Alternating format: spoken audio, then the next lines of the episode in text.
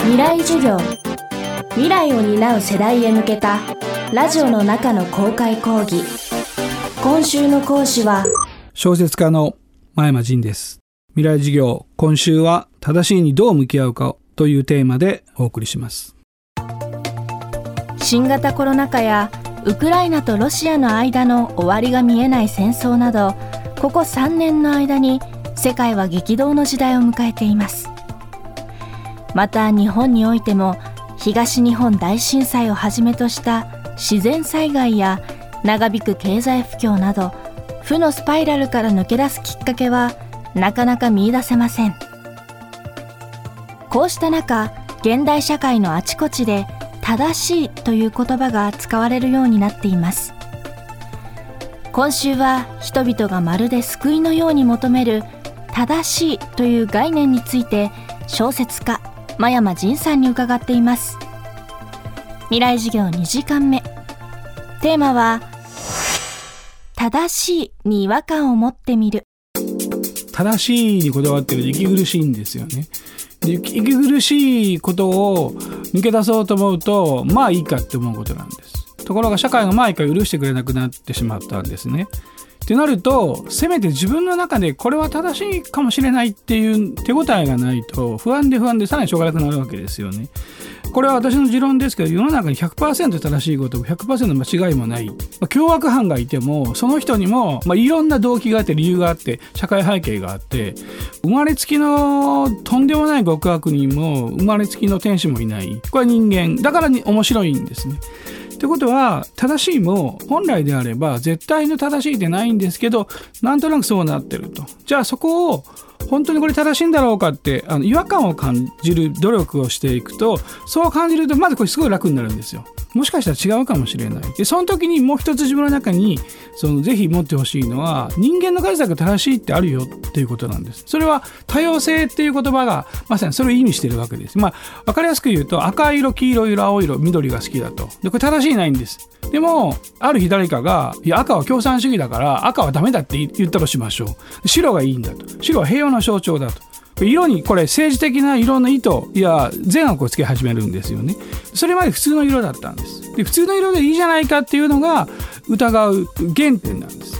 だからなんで色にまで正しいや悪いをつけるのっていうその感じですだから世の中で起きている情報はもう少し難しいんですよね。例えばそのウクライナ紛争ロシアを悪でそのウクライナは善ってすごく分かりやすくてこんなに誰もが分かりやすい善悪はないと思ってるかもしれないんです。ロシアの人はそうは思ってないしおそらく日本の中でそれなりに国際政治見てる人はそんな単純じゃないでしょう。ってことはですね逆に言うと何を言っても100%間違いはない。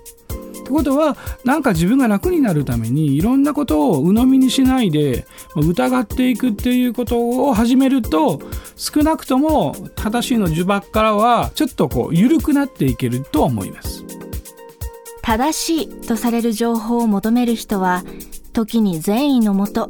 SNS を通じてそれを広めようとすることがありますその繰り返しによって情報に色がついていく可能性も高まるという真山さん。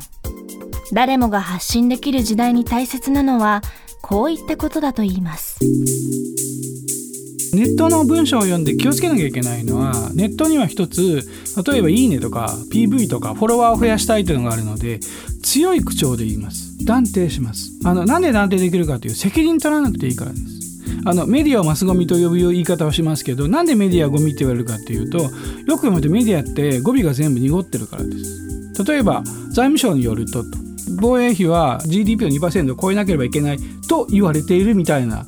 つまりこれ財務省が言ってるんであって新聞は知りませんよっていう。でこれを卑怯だって言うんですよね。でも重要なのはそう言ってることを伝えてるだけであって最終的に100%どうかは本当は本人聞かなきゃわからないってことがあるわけですよね。でそれがネットになると財務省はあの日本軍事国家にしようとしている。うるせない。あるいはようやくその気になったか財務省頑張れ。勇ましくて必ずどっちかがつくんですよね。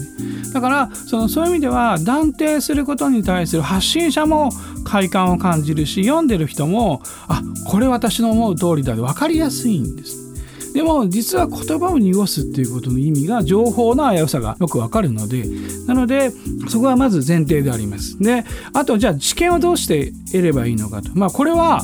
皆さんがお嫌いかもしれないけどマスゴミから取るしかない。それはまず読むことです。読んだり聞くことですよ。ラジオやテレビで。その時にこれがそのいわゆる発信者がちゃんと分かっている情報であると。でこれそのまま流してるわけではなくて必ず、ま、裏付けをちゃんと見てるんですよね。場合によって大きな話なら反対意見の人もちゃんと呼んでくるわけです。でこれは、えー、場を提供しているためにメディアって必ずこれをするんですね。だから、まあ、そこを聞いてこういうことになっていると。そしたらそこならただわからない言葉とかある人の発言とかあるいは発言者の人のことをまあ今ならいくらでもネットで逆にまあ調べられるわけですからそれを調べることによってあこの人はこういう立ち位置の人だとかだんだんこう分かるようになってくるんです。だからまずあの自分自身がベースの知識を、まあ、メディアから得るあるいはその本から得るただしあくまでもこれは発信者がいるんだっていうことを分かりながら読んでいくようになると次は反対意見はいないのかなってところまで行くんですね。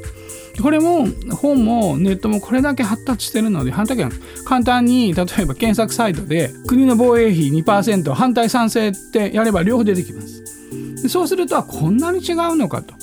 読んでいてあ私はこれ分かるっていう人が多分そのことに関しては自分の多分正しいなんですだから時間かかりますさらに、えー、根気いりますだから嫌になればやめればいいんですあの大事なのはですねやったらあのもう疲れたと思ったら少なくともなんとなく残ってますから。ここでまた正しい探るために何が何でもに気づいた3時間かかったっていうのは多分二度とやらない。あくまでも生活の中で生きていくためにそんなに本当は正しいって重要じゃないんで知識を得ることを努力することあ私よくやったって思うとまたやれるようになるっていうふうに思ってほしいですね。未来授業。今週の講師は小説家の真山仁さん。今日のテーマは正しいに違和感を持ってみるでした。明日は小説で学ぶ違和感の養い方について伺います。